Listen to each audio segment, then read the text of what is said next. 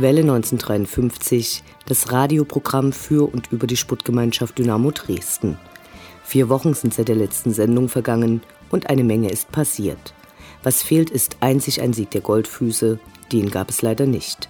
Zwei Unentschieden und eine Niederlage im Ligaalltag, dazu das Europapokal aus in der BRD mit einem skandalösen Polizeieinsatz und Capolimi wird nun auch endgültig aufhören.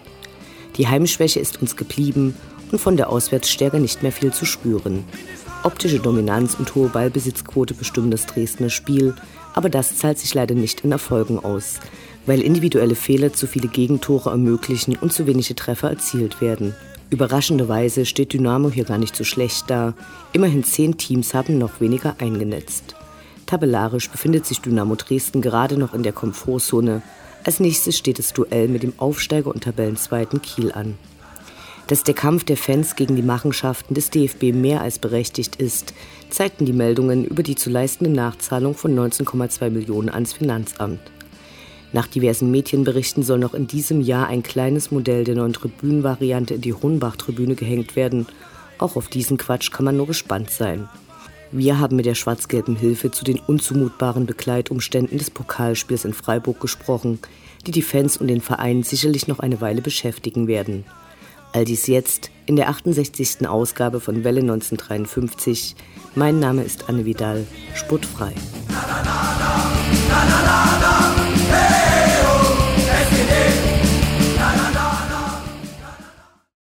Das ist dein Inhaus! Kontermöglichkeit, Schnetzler, Schnetzler alleine, Schnetzler muss das Tor machen, Schnetzler, Tor, Tor, Tor,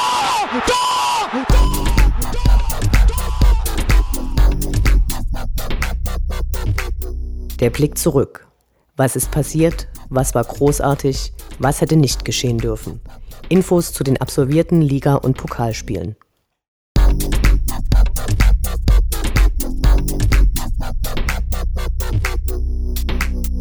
Elfter Spieltag, 22. Oktober, Sonntag 13.30 Uhr, 1. FC Nürnberg gegen die SGD. Im letzten Jahr gab es große Probleme am Einlass, einen Fanmarsch und den ersten Sieg im Max-Morlock-Stadion. Diesmal war alles anders. Der Einlass lief relativ entspannt, die Polizei hielt sich zurück, gewonnen wurde auch nicht. Dynamo Dresden dominierte von Beginn an das Spiel, der dritte Tabellenplatz der Franken nicht wirklich nachvollziehbar. Leider gelang ihnen der schnelle Führungstreffer in der siebten Minute. Der anschließende Ausgleich wurde nicht aus dem Spiel heraus erzielt, sondern nach einem Foul-Elfmeter, den Erik Berko herausholte und Peniel Mlapa sicher verwandelte. Mit einem Punkt wäre man zufrieden gewesen, auch wenn Dynamo klar besser war. Aber es zählen nur Tore und so verlor Dynamo den einen Punkt, weil den Nürnbergern in der 82. Minute der erneute Führungstreffer gelang. Dynamo warf zwar nochmal alles nach vorn, leider ohne Erfolg. Große Aufregung gab es, als Ayas Ausmann schnell einen Einwurf durchführen wollte und ihm der Nürnberger Trainer Kölner den Ball erst nicht gab und dann festhielt. Das brachte Cheftrainer Uwe Neuhaus so auf die Palme, dass er die Aktion von Kölner in der Pressekonferenz nach dem Spiel öffentlich mit harschen Worten kritisierte. Dieser redete sich damit heraus, dass er eine Auswechslung abwarten wolle. Am Ende ließ sich Philipp Heise noch zu einem dummen Frustvoll hinreißen und wird nach drei Spielen Sperre erst in der Partie gegen Fortuna Düsseldorf wieder auflaufen können. Der gute Auswärtssupport, der unter anderem von Lemi dirigiert wurde, endete zehn Minuten vor Abpfiff abrupt aufgrund des Spiels nicht die schönste Auswärtsfahrt, naja.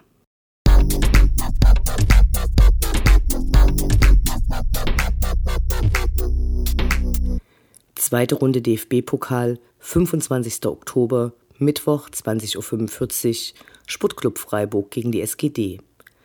Nach dem Spiel ist vor der nächsten polizeilichen Maßnahme oder so ähnlich. Der Reihenfolge nach. Vor dem Spiel gab es mehr als die übliche Lobhudelei vom Gegner – Freiburgs Trainer Streich machte der Spielweise von Dynamo eines der größten Komplimente der bisherigen Saison. Die Mannschaft reiste schon einen Tag zuvor an und hatte somit gute Bedingungen, zumindest deutlich bessere als die anreisenden Fans.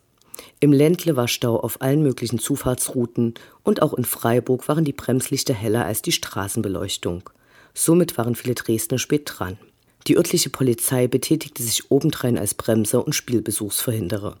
Mit ausgiebigen Kontrollen bedachte sie ausgewählte Dynamos. Diese sahen die Partie größtenteils nicht. Nur ein kleiner Teil der mit dieser besonderen Geste der Gastfreundschaft bedachten Leute gelangte noch einige Zeit nach Anpfiff ins Stadion. Nach und nach gelangten Informationen über diese Vorgänge außerhalb des Stadions in den Gästeblock. Infolgedessen blieb es still im Dynamo-Bereich, nur wenige Zaunfahnen in den oberen Bereichen und am Seitenrand wurden aufgehangen. Lautstark vernehmbar wurde es nur beim Torjubel oder bei polizeikritischen Gesängen. Das Geschehen auf dem Rasen ist schnell zusammengefasst. Dynamo trat ganz in Weiß an, weil der Freiburger Torwart in Dynamo-Gelb auflief. Witzig, dass er dazu auch noch die Rückennummer 44 hat. Tore gab es einmal für Dresden und dreimal für Freiburg, genau in dieser Reihenfolge. Die Dresdner Führung hielt nur 100 Sekunden, danach gab es hintenrum die üblich in Ballverlusten resultierende Schwimmerei. Die späten Wechsel brachten nicht mehr viel, die Luft war raus. In Halbzeit 1 sah es besser aus, Dynamo hielt gut mit und wir alle hofften nicht nur insgeheim auf die Pokalsensation. Die insgesamt besseren Freiburger konnten uns diesen Zahn dann schnell ziehen. Das Spiel plätscherte dem Ende entgegen und die Chancenquote für die Badener erhöhte sich. Gut, dass da nicht noch mehr Einschläge in Marvin Schwebes Tod zu verzeichnen waren.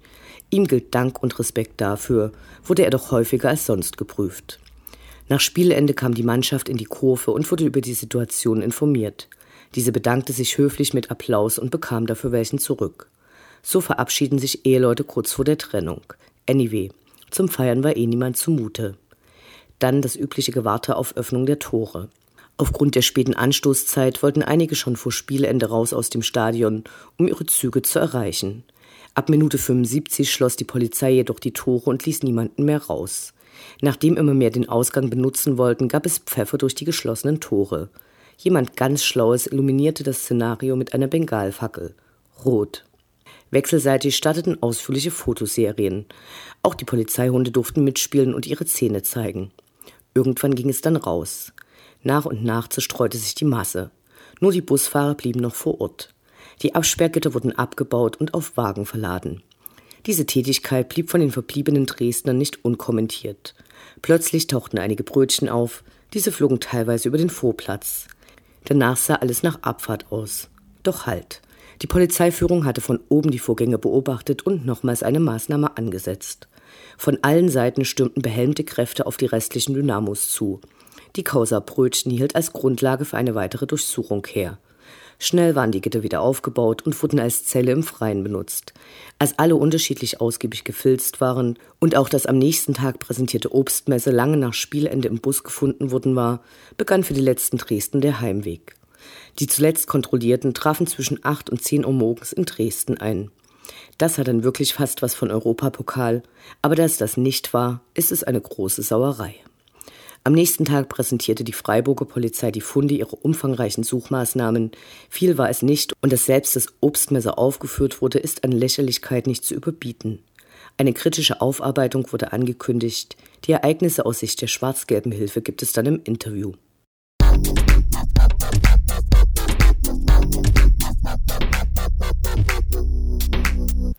Zwölfter Spieltag, 29. Oktober, Sonntag 13.30 Uhr, SGD gegen Eintracht Braunschweig.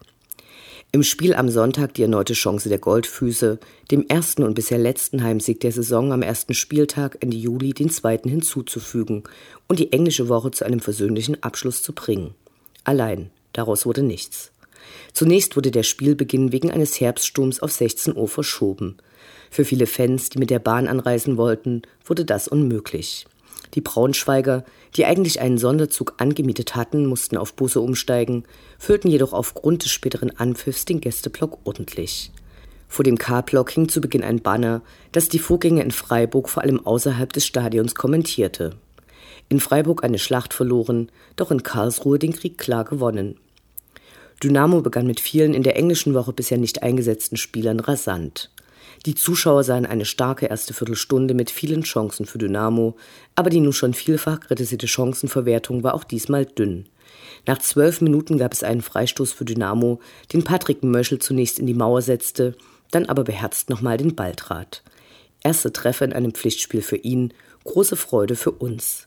Leider versäumte es Dynamos Mannschaft danach, gegen oft und heftig fallende Braunschweiger, die dafür erstaunlich wenig gemaßregelt wurden, nachzulegen.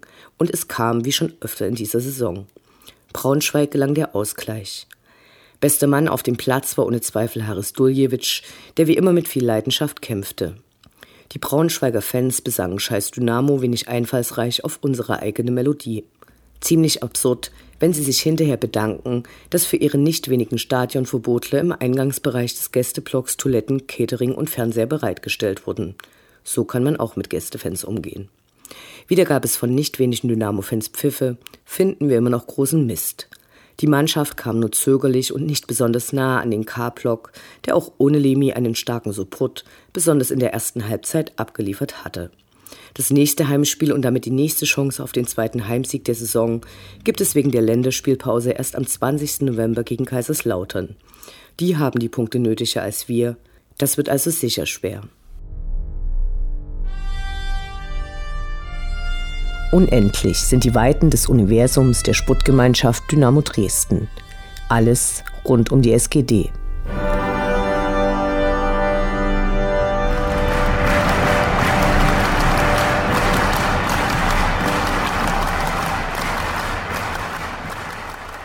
Was seit einiger Zeit bei anderen Vereinen praktiziert wird, hat nun auch bei Dynamo Einzug gehalten. Gemeinsam mit der oft wegen der hohen Gebühren kritisierten Eintrittskartenplattform Etix hat die SGD nun einen offiziellen Ticket-Zweitmarkt geschaffen. Dauerkartenbesitzer oder Inhaber von Tagestickets können diese jetzt unkompliziert online zurückgeben und damit Plätze für andere Interessierte freigeben. Die anfallenden Gebühren gehen zulasten des Käufers und der Verkäufer bekommt sein Geld eins zu eins zurück. Für die Freigabe von Dauerkartenplätzen gibt es anteilig pro Spiel ein Siebzehntel überwiesen. Einige Kinderkrankheiten hat das System noch. So wurde von Nutzern kritisiert, dass einige Felder nicht eindeutig gekennzeichnet sind, wenn eine Jahreskarte für ein Spiel eingestellt wird. Die Benachrichtigung, ob die Karte nun verkauft ist, kommt sehr spät. Das sollte dringend verbessert werden.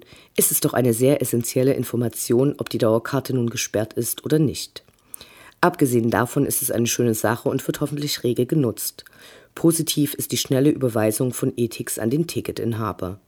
Ein weiterer Vorteil des Systems ist, dass die zeitaufwendige Organisation der Weitergabe der eigenen Dauerkarte und die anschließende Rückgabe entfallen und sich die Chancen auf eine Eintrittskarte auch für Leute außerhalb des eigenen Freundeskreises vergrößert.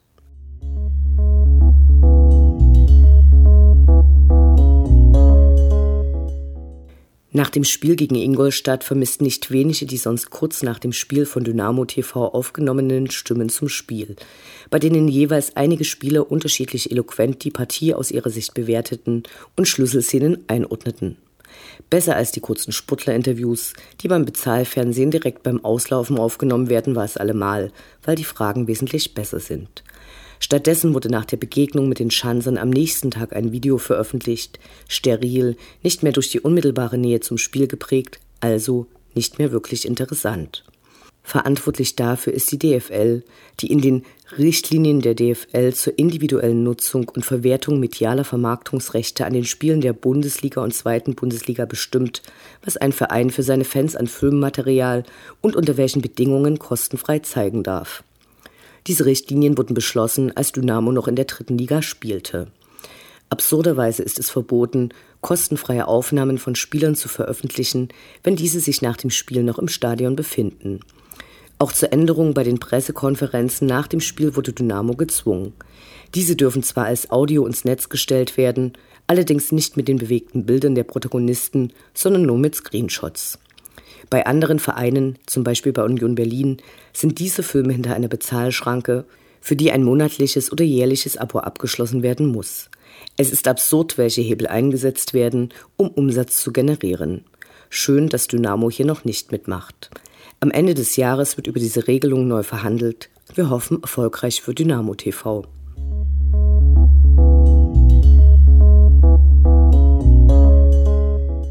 Auch in diesem Jahr beteiligte sich Dynamo Dresden wieder an den Fair-Aktionswochen gegen Rassismus. Bereits zum siebten Mal trugen die Spieler ein Trikot, das statt des Hauptsponsors den von 1953 international geprägten Ausspruch Love Dynamo Hate Racism ziert. Anschließend wurden die Trikots von Marvin Schwebe, Penjel Mlapa, Haris Duljewitsch, Niklas Kreuze und Niklas Hauptmann versteigert. Dabei erzielte das Oberteil des letztgenannten mit knapp 620 Euro den höchsten Betrag. Insgesamt kamen 2365 Euro zusammen, die zu gleichen Teilen an den Malviner e.V., der sich für benachteiligte Menschen engagiert, und an die antirassistische Faninitiative 1953 international gespendet werden. Wer sich nicht an der Auktion beteiligen konnte, aber trotzdem ein Trikot mit dem Aufdruck sein eigen nennen möchte, im Fanshop sind diese für den nicht geringen Betrag von mindestens 70 Euro verfügbar.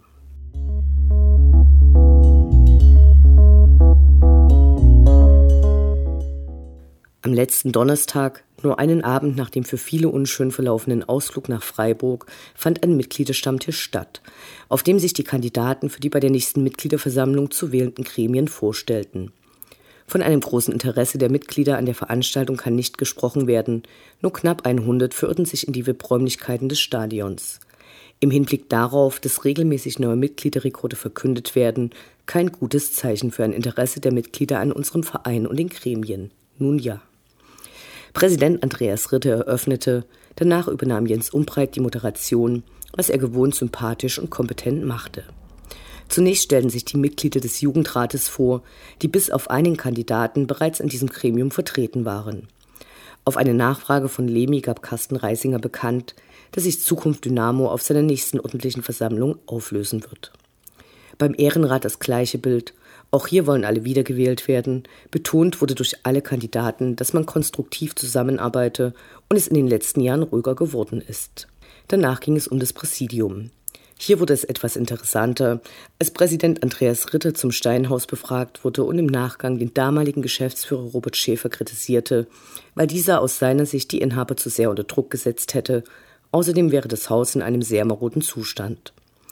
Als seine Verdienste hob er die Mitgliederstammtische im ganzen Bundesgebiet hervor, von denen der erste allerdings erst vor drei Tagen in Hamburg stattfand, außerdem das Leitbild, was schon seit Jahren angekündigt wurde, diesmal aber auf der Mitgliederversammlung präsentiert werden soll – auf die Rückfrage aus dem Publikum, warum man das denn überhaupt brauche, antwortete er ausweichend, dass sich eventuelle Fragen dort selbst beantworten würden. Für die emotionale Vorstellung dieses Leitbildes, in das sehr viel Arbeit und wohl auch Geld geflossen ist, wünsche sich Andreas Ritter-Lemi, der sagte aber mit Verweis auf einen anderen Termin schon mal vorsorglich ab. Vizepräsidentin Diana Schantin wurde von einem Aufsichtsratsmitglied zur Stärkung der Frauenquote in den Dynamo-Gremien befragt. Was soll sie da sagen?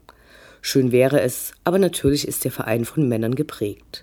Hierzu möchten wir kritisch anmerken, dass es nicht zwangsläufig die Aufgabe von Frauen ist, die Frauenquote zu erhöhen. Naja. Der derzeitige zweite Vizepräsident war nicht anwesend. Dafür ein vierter Kandidat, Rechtsanwalt Michael Bürger. Als erfolgsversprechender Kandidat konnte er nicht auftrumpfen. Zum einen las er sein Statement vom Papier ab, zum anderen wollte er sich zu seinen Zielen erst äußern, wenn er gewählt wird. So werden die Gremienwahlen wohl wenig Überraschung bringen.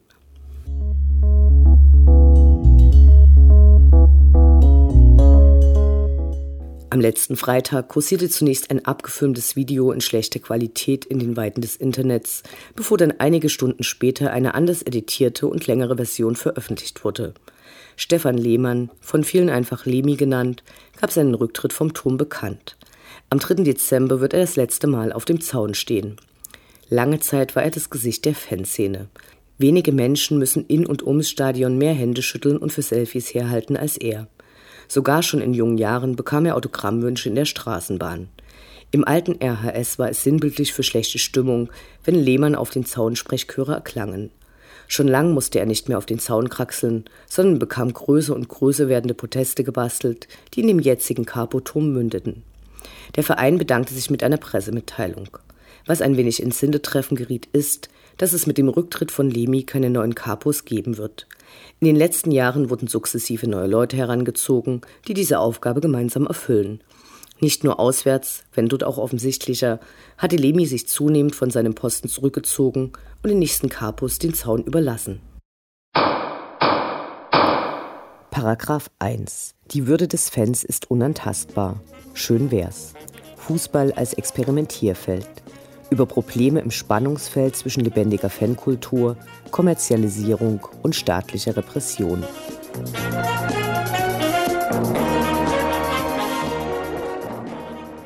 Wir sprechen heute mit Andreas von der Schwarz-Gelben Hilfe, der am letzten Mittwoch erfolglos versuchte, zur zweiten Pokalrunde nach Freiburg zu gelangen. Hallo. Hi. Was ist passiert? Kannst du uns den Ablauf schildern? Ja, also wie so viele bin ich von Dresden aus nach Freiburg gefahren, zusammen in, mit acht anderen in so einem Neuner. Und kurz bevor wir dann in Freiburg reingefahren sind, ging es schon so langsam eine Ahnung los, dass das kein normales Pokalspiel für uns werden wird. Das hat sich dann in der Form geäußert, dass die Autobahn abgesperrt wurde, nachdem wir das letzte Kringel ähm, der, Auto, der Stadtautobahn nach Freiburg reingenommen haben war hinter uns die Autobahn abgesperrt, dann kilometerweit die Ausfahrten blockiert und kurz vor der Stadtgrenze wurde dann die Fahrbahn verengt und es begann das übliche Auseinandersortieren der Anreisenden. Das soll heißen, Polizist schaut in die Autos, also viermal Jugendliche, junge Männer, eher männlich geprägt, Fankleidung, nach rechts gewunken, der Rest könnte weiterfahren und nach kurzem Weg ähm, sind wir dann abgebogen in einen Hinterhof, was sich als der zentrale Hinterhof des Polizeipräsidiums Freiburg herausstellte. Und da war uns dann schon schnell klar, dass das vorerst unser letzter Stopp werden würde.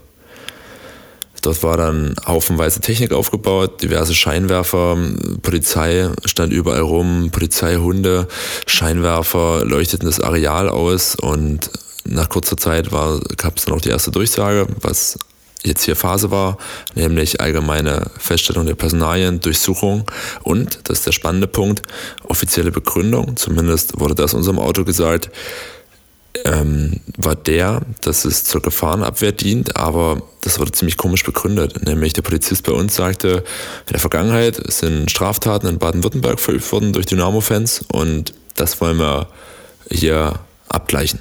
Bist du denn dann noch zum Spiel gekommen oder hast du das nicht mehr zum Stadion geschafft?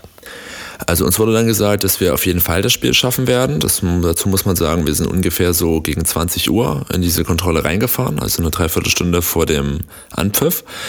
Da waren einige noch vorsichtig optimistisch, allerdings nachdem ungefähr die ersten zwei, drei Autos kontrolliert wurden, war abzusehen, mit welchem Tempo das gemacht wurde. Also betont langsam, wo uns dann schnell klar war, dass kein Spielbesuch von vornherein angesetzt war. Wie viele Leute waren das ungefähr? Also an der Stelle, wo ich da war, in dieser Kontrollstelle Präsidium, schätze ich das so auf vielleicht bis zu 120 Leute, vielleicht sogar 150 ungefähr. Und ihr habt dann quasi das Spiel nicht mehr gesehen, sondern seid direkt wieder nach Hause geschickt worden? Richtig, wir hatten noch den Hinweis bekommen, dass wir ja das Autoradio anschalten könnten, aber es war dann sehr schnell klar, wie gesagt, dass ein Spielbesuch nicht angesetzt war. Und ähm, kurz vorm Ende des Spiels, also genau acht Minuten vor Abpfiff, gab es die Durchsage, dass die Maßnahme jetzt beendet ist. Wurde sich auch sehr bedankt für unsere Kooperation und dass wir jetzt zum Stadion fahren könnten. Dazu muss man allerdings noch sagen, was wir vorher bei Google Maps mal gecheckt haben, ähm, diese Kontrollstelle war rund neun Kilometer weg vom Stadion. Also völlig utopisch. Und daraufhin wurde auch gesagt, dass wir natürlich jetzt nicht mehr zum Stadion fahren brauchen. Darüber hinaus fehlte auch noch eine Person, die auf dem Revier war, weil sie keinen Ausweis dabei hatte, sondern nur einen Führerschein und wir eh nicht abfahren konnten. Und ja, damit hatte sich das eh erledigt. Also zusammenfassend kann man da noch erwähnen, dass diese Kontrolle an sich oder eigentlich eher die Ergebnisse, die Ergebnisse sind eigentlich hinfällig von dieser Durchsuchung, weil die Kontrolle lief in meinem Beispiel jetzt so lange, bis das Spiel vorbei war. Also es ist ganz egal, ob sie was gefunden hätten oder nicht, weil die Kontrolle war so lange angesetzt, bis das Spiel vorbei war. Das heißt, es war nicht so, dass sie eine Kontrolle gemacht haben, Sachen gefunden haben und dann festgestellt haben, ui, okay, sie sind ja auf dem Weg zum Stadion, wir prüfen jetzt noch den Rest, sondern es wurde nach und nach irgendwo was gefunden und die Ergebnisse davon sind einfach nur zum Ausschmücken dann für, für, das Foto für den Polizeibericht. Aber für die Maßnahme selber ist das ganz egal, weil das war von vornherein darauf ausgelegt, die werden das Spiel nicht sehen. Als äh, Mitglieder der Schwarz-Gelben Hilfe berichten euch ja viele Fans, falls äh, Vorspielen oder Beispielen irgendwas passiert ist. Ähm, was sind andere Vorfälle, von denen ihr im Zusammenhang mit dem Freiburg-Spiel gehört habt? Im Nachgang oder eigentlich nicht im Nachgang, schon während des Abends ist uns dann ähm, zu Ohren gekommen, dass auch an anderen Stellen Kontrollen durchgeführt wurden. Es gab noch eine zweite Kontrollstelle für Autos und Neuner. Und auch am Stadion selbst wurden Leute festgesetzt, beziehungsweise gab es dann noch einen Reisebus der aktiven Szene, der direkt bis ins Stadion fahren konnte, aber auch dort ins Stadion gegangen ist, aber das so nicht geplant war. Es hat sich dann in der Form geäußert, dass nach dem Spiel gezielt dieser Reisebus auch nochmal festgesetzt wurde und damit erst anderthalb Stunden später starten konnte. Wie ist deine Einschätzung? Denkst du, dass es in Deutschland jetzt in Zukunft öfters diese Taktik geben wird, dass äh, Fans mit dieser problematischen Anreise bedroht sind und dann in Zukunft weniger Spiele sehen können? Also dazu muss man sagen, dass das ja sehr, sehr standortspezifisch ist. Es gibt Vereine und Vereinsszenen, die von sowas viel öfters betroffen sind, also gerade dieses klassische Zurückschicken. Ähm, ein gutes Beispiel sieht man beim Nordderby, wo es seit drei Jahren in Folge der Bremer Anhang gezielt von der Polizei am Stadionbesuch gehindert wird und ähm, regelmäßig zurückgeschickt wird. Ich würde das nicht als allgemeinen Trend festhalten, sondern wir sind eigentlich der Meinung, dass es immer an den Entscheidungsträgern liegt. Das soll heißen, die Polizeieinsatzleiter vor Ort entscheiden dann, ob sie eher eine repressive Schiene fahren. Dazu muss man ja auch sagen, Freiburg ist zum Beispiel seit Jahren dafür bekannt. Immer wieder kommt es dort zu sehr eigenartigen Zwischenfällen, wie das Umleiten von Bussen am, am Fan, äh, Freiburger Fanprojekt vorbei, wo es zu Zwischenfällen kommt, zu solchen langen Kontrollmaßnahmen. Also das ist jetzt nicht so, dass es in Freiburg zum Beispiel das allererste Mal ähm, sowas stattfand. Das war das allererste Mal in diesem Ausmaß. Für Freiburger Verhältnisse war das jetzt einerseits was Besonderes, andererseits nicht. Einerseits deswegen, weil das ein Ausmaß war, das so in Freiburg noch nicht existent war. Das wissen wir vom Freiburger Fanprojekt. Andererseits gab es schon in der Vergangenheit sehr oft Zwischenfälle und Probleme dort, Freiburger Polizei und aktiven Fanszenen, die dort zu Gast waren. Auch im Stadion gab es Probleme. So ist relativ zeitig eine BFE-Einheit in den Block reingegangen und das Spiel über dort auch geblieben. Äh, nach dem Spiel mussten alle für 30 bis 45 Minuten im Block bleiben und es wurde auch Pfefferspray eingesetzt. Wie bewertet ihr das? Dass Polizeieinheiten sich in die Blöcke stellen, ist für uns schon eine sehr besondere Situation. Wir kennen das so eigentlich nicht. Alleine weil es ein unglaubliches äh, Konflikt- und Bedrohungspotenzial in sich birgt. Auch hier kann man eigentlich wieder anknüpfen zur letzten Frage. Das entscheiden ja nicht die Einheiten irgendwie selbstständig, sondern auch da gibt der Einsatzleiter die Anweisung, BFE-Einheit, was weiß ich, dritte Hundertschaft, drückt jetzt da und da rein. Naja, man muss sich jetzt ein bisschen vor Augen führen. Der Gästeblock war ausverkauft und dann zusätzlich stehen vielleicht so um die 100, 120 behelmte Beamten noch mit dazwischen im Stadion. Ähm, natürlich sorgt das für eine total angespannte Atmosphäre. Es wurde keinerlei Stimmung gemacht aufgrund der ganzen Vorkommnisse. Das ist ja nicht so, dass wir da die Gesangstruppe sind, die unter jeden Umständen ihr Programm durchzieht, sondern natürlich reagieren wir auch auf Umstände, die auf uns einwirken. Bei dem Einsatz war eigentlich das Besondere, dass das nicht wie sonst, wenn es Probleme mit der Polizei gab, dass ein besonders gewalttätiges Auftreten an den Tag gelegt wurde wie ein, ein, Prügeleinsatz irgendwo, was wir sonst manchmal erleben bei Umstiegen oder, oder bei Einlasssituationen, wenn es zu solchen, zu solchen Drückmomenten kommt. Das war in Freiburg alles nicht, aber in Freiburg war es eben so, dass dann 50 vermummte Beamte mit Schlagstock und Pfefferspray in der Hand im Block stehen und man eigentlich das Knistern schon richtig merken kann und eigentlich nur der, der, der Mini-Funken fehlt, dass die, diese Einheit im Block runterrauscht und dort ihre Bahn schlägt und egal was der Anlass ist, dort äh, ihr Einsatz dann, ihren Einsatz dann durchzieht. Und das wirkt sich natürlich ganz massiv auf das Gefühl des Stadionbesuchs aus. Ähm, weil du noch gefragt hattest wegen, dem, wegen der Blocksperre. Also auch von dem Freiburger Fanprojekt wissen wir, dass das sonst kein gängiges Mittel ist, dass sonst die sowas wie eine Stadionsperre eher bei internationalen Spielen von Freiburg nur gemacht wird. Auch hier wurde das schlecht kommuniziert und wir hatten Fälle gesehen, wo Fans mit ihren Zugtickets die sie für die Heimfahrt hatten, vor den Beamten am Ausgang standen, damit rumwedelten und damit ihnen verdeutlichen wollten, sie möchten nur zum Zug, um nach Hause zu kommen. So, diese werden dann zurückgewiesen und mit dem Hinweis, es ist Blocksperre ohne weiteres. Als weitere Stufe werden dann einfach Polizeihunde in die Eingänge gestellt, ohne Maulkorb. Und ja, wem kann man dann den Unmut irgendwie versagen. Also das ist, ist auch völlig normal, dass in so einer Situation, wer weiß, was, was, was da manche für ein Ticket hatten oder wo die noch hin mussten. Ähm, man kommt nicht raus, es, Gründe werden nicht dargelegt. Der Heimanhang Anhang ist noch im Stadion, feiert die nächste Runde. Das heißt, die halbe Stunde ist so gesehen eh sinnlos, weil der Heim, das Heimpublikum eh noch länger da ist. Natürlich steigt dann der Frust. Und wir, wir sind eigentlich so im Nachgang auf den Trichter gekommen, dass das eigentlich alles nach und nach Eskalationsstufen waren, die da durchgeführt wurden. Erst die Kontrolle, wo die Leute sehr, sehr langsam festgehalten wurden. Der Hinweis noch, ihr seht auf jeden Fall das Spiel. Dann merkt man schon, okay, die erste Halbzeit ist gleich durch, das wird hier eh nichts. Auch da bleibt es ruhig. Am Stadion selbst, Polizeieinheiten werden in den Block gestellt, was für Dynamo-Spiele absolut untypisch ist. Auch da gibt es keinen Eskalationsmoment. Dann danach das ähm, Fernhalten der Leute, vom Ausgang. Auch da bahnte sich dann kurz der Unmut der Leute seinen Weg. Das ist das, was im Polizeibericht als das massive Beschädigen von Wänden und Türen angeht. Übrigens unter Beschädigen versteht die Polizei Freiburg auch das Bekleben mit Aufklebern. Und ja, das ist in meinen Augen ein absolut desaströser Einsatz gewesen. Im Nachgang hat die Polizei Freiburg eine Meldung äh, herausgegeben, also eine normale Pressemitteilung, auf der war ein Foto zu sehen, äh, auf der quasi gefundene Gegenstände präsentiert wurden, wo die relativ einhellige Einschätzung war, dass das eben jetzt eigentlich eher wenig war und es auch als in Autos äh, gefunden wurde, also nicht im Stadion oder bei Leuten, die sich ins Stadion begeben haben. Kann man daraus ableiten, dass die Polizei versucht hat, Legitimation für diese Kontrollen zu finden? Oder äh, würdet ihr als Ergebnis eher sagen, ähm, dass man versucht, es, diesen Einsatz im Nachhinein zu legitimieren, aber eigentlich gar keine Grundlage dafür bestanden hat?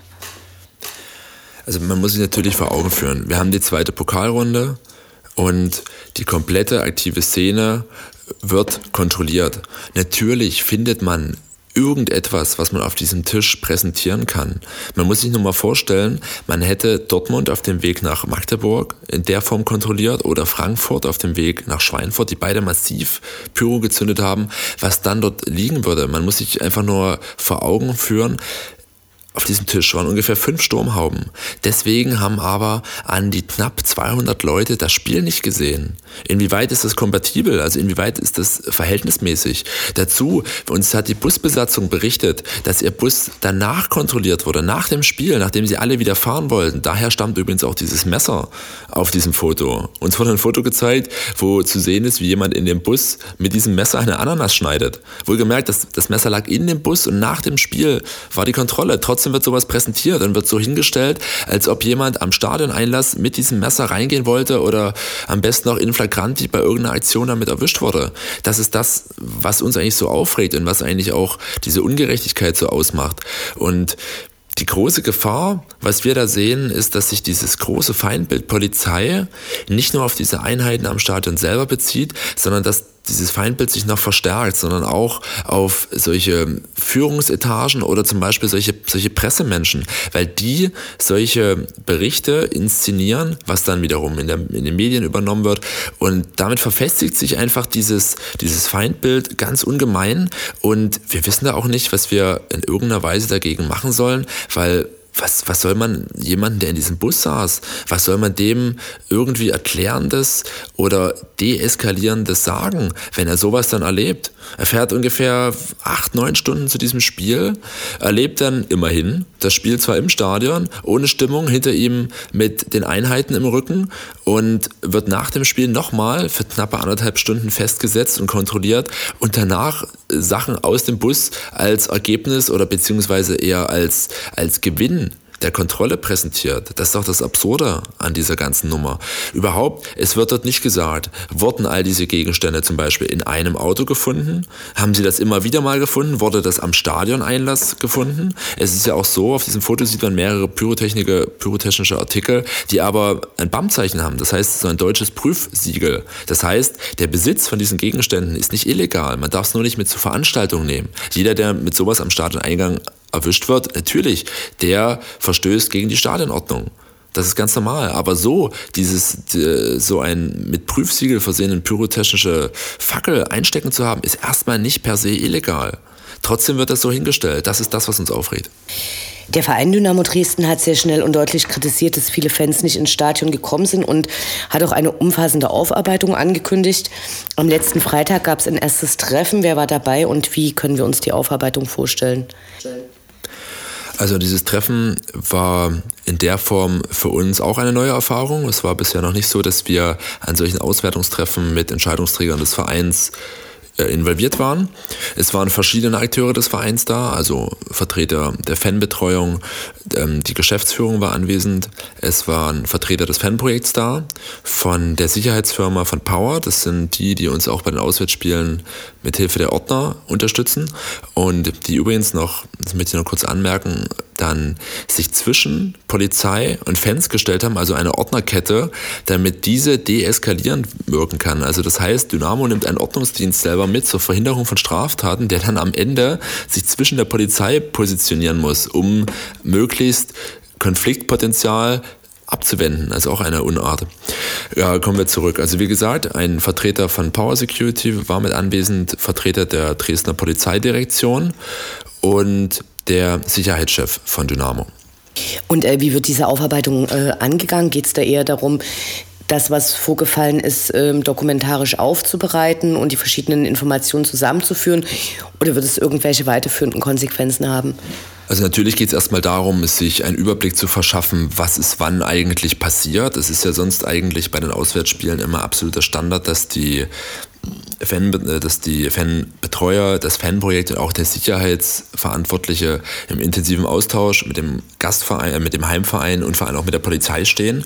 Das scheint bei diesem Spiel überhaupt nicht der Fall gewesen zu sein. Also das heißt, die Kommunikation war außerordentlich schlecht. Deswegen muss man erstmal so zusammentragen, was an welchen Stellen überhaupt passiert ist, was vorgefallen ist, vor allem was waren die einzelnen Begründungen für die Maßnahmen. Das ist das, was uns im Nachgang dann auch die juristische Angriffsfläche bietet, beziehungsweise beziehungsweise die Möglichkeit zur Überprüfung des ganzen Einsatzes. Und ja, für den Verein geht es jetzt erstmal darum, eine Linie zu finden, wie er mit so einem Verhalten umgeht. Auch für den Verein ist das sicherlich eine neue Situation. Sowas hatten wir, äh, sowas hatten Entscheidungsträger dort sicherlich auch noch nicht. Und und ähm, wir hatten in dieser Runde beschlossen, dass wir erstmal weiter in Kontakt bleiben, dass wir uns da nochmal zusammensetzen, um weiterhin Erkenntnisse auszutauschen. Wir warten jetzt ab, was die Auswertung der Fragebögen des Fanprojektes ergeben. Da ist das Besondere, dass außerordentlich viele bereits in sehr kurzer Zeit ausgefüllt wurden. Also ich glaube, es sind schon über, über 50 oder 60 Prozent der äh, Dynamo-Fans, die dort als Gast da waren, haben diesen Fragebogen schon ausgefüllt, was schon mal eine sehr gute Grundlage dafür ist. Und ja, aber aber spruchreif von dieser Runde ist natürlich noch nichts. Auch da ist das Aufarbeiten erstmal an erster Stelle. Ähm, wie seht ihr das für die Zukunft? Wie können künftig Fans problemlos anreisen und Spielbesuche gemanagt werden? Also solche, solche Austauschrunden gibt es ja alles schon. Die Vereine ähm, sind in der Regel sehr bemüht, Vor- und Nachbereitungen zu bewerkstelligen. Bei uns sieht das so aus, dass sich die Fanbetreuer vorab vor unseren Auswärtsspielen mit dem Heimverein zusammensetzen. Es gibt diese Sicherheitsberatungen und so weiter. Und man muss ja einfach sehen, in 70, 80 Prozent der Fälle laufen die Auswärtsspiele ganz normal, ganz, ganz unspektakulär, ohne Aufregung. Als Beispiel sei auf Regensburg verwiesen mit ihrem neuen Stadion und trotz Bayern und trotz USK und Zuganreise war das überhaupt kein Problem dort. Angekommen, kurzer Austausch dort mit dem zuständigen Einsatzleiter am Bahnhof, dass wir lieber laufen wollten. Gut, alles klar, er gruppiert kurz um, wir werden begleitet, laufen zum Stadion, fertig aus. Kurzes Signal dort, die Leute wollen alle mal pinkeln, da wird am Grünstreifen mal angekommen angehalten, dann geht's weiter. Also das ist, das ist eigentlich im Großteil der Fälle eine ganz entspannte Situation. Vielen Dank fürs Gespräch. Danke, dass wir wieder mal hier sein konnten. Ausrufezeichen!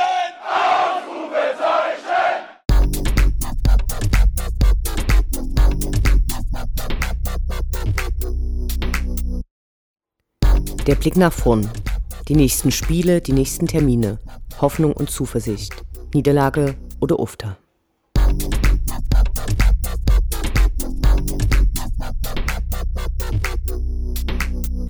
13. Spieltag, 5. November, Sonntag 13.30 Uhr, Holstein Kiel gegen die SGD.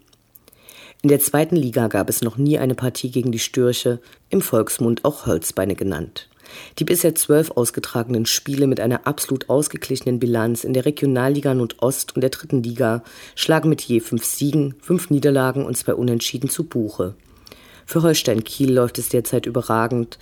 Der Aufsteiger der letzten Saison steht zurzeit auf dem zweiten Tabellenplatz. Sie haben bisher die meisten Tore geschossen, nämlich 29 und also nicht das Problem der Abschlussschwäche. Einfach dürfte es nicht werden. Wir hoffen trotzdem das Beste für diese lange Auswärtsfahrt in eines der ältesten Stadien Deutschlands. Interessant oder vielleicht auch sehr langweilig wird sein, wie sich deren Fans präsentieren werden. In den letzten Wochen wurden ihnen diverse Fahnen geklaut. Subside und Sektion Spielsucht lösten sich danach offiziell auf. Danach gibt es die nächste Länderspielpause. Dynamo Dresden wird am 10. November in Erfurt ein Benefizspiel bestreiten. Dynamo Allee.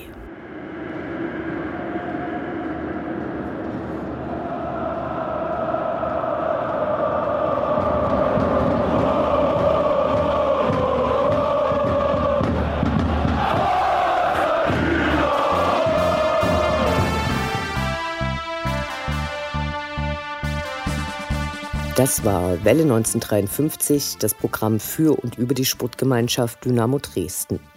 Eine neue Sendung über die SGD, uns, die Fans und alle Neuig und Widrigkeiten auf dem Weg zum Europapokal gibt es in zwei Wochen bei Coloradio und zum Nachhören im Internet auf welle1953.net als Podcast, den ihr selbstverständlich abonnieren könnt, um keine Sendung zu verpassen. Mein Name ist Anne Vidal. Auf Wiederhören. Bis zum nächsten Mal. Schwarz-Gelb in unsere Fahnen, wie sie noch keiner gesehen hat. Deutsche Lampen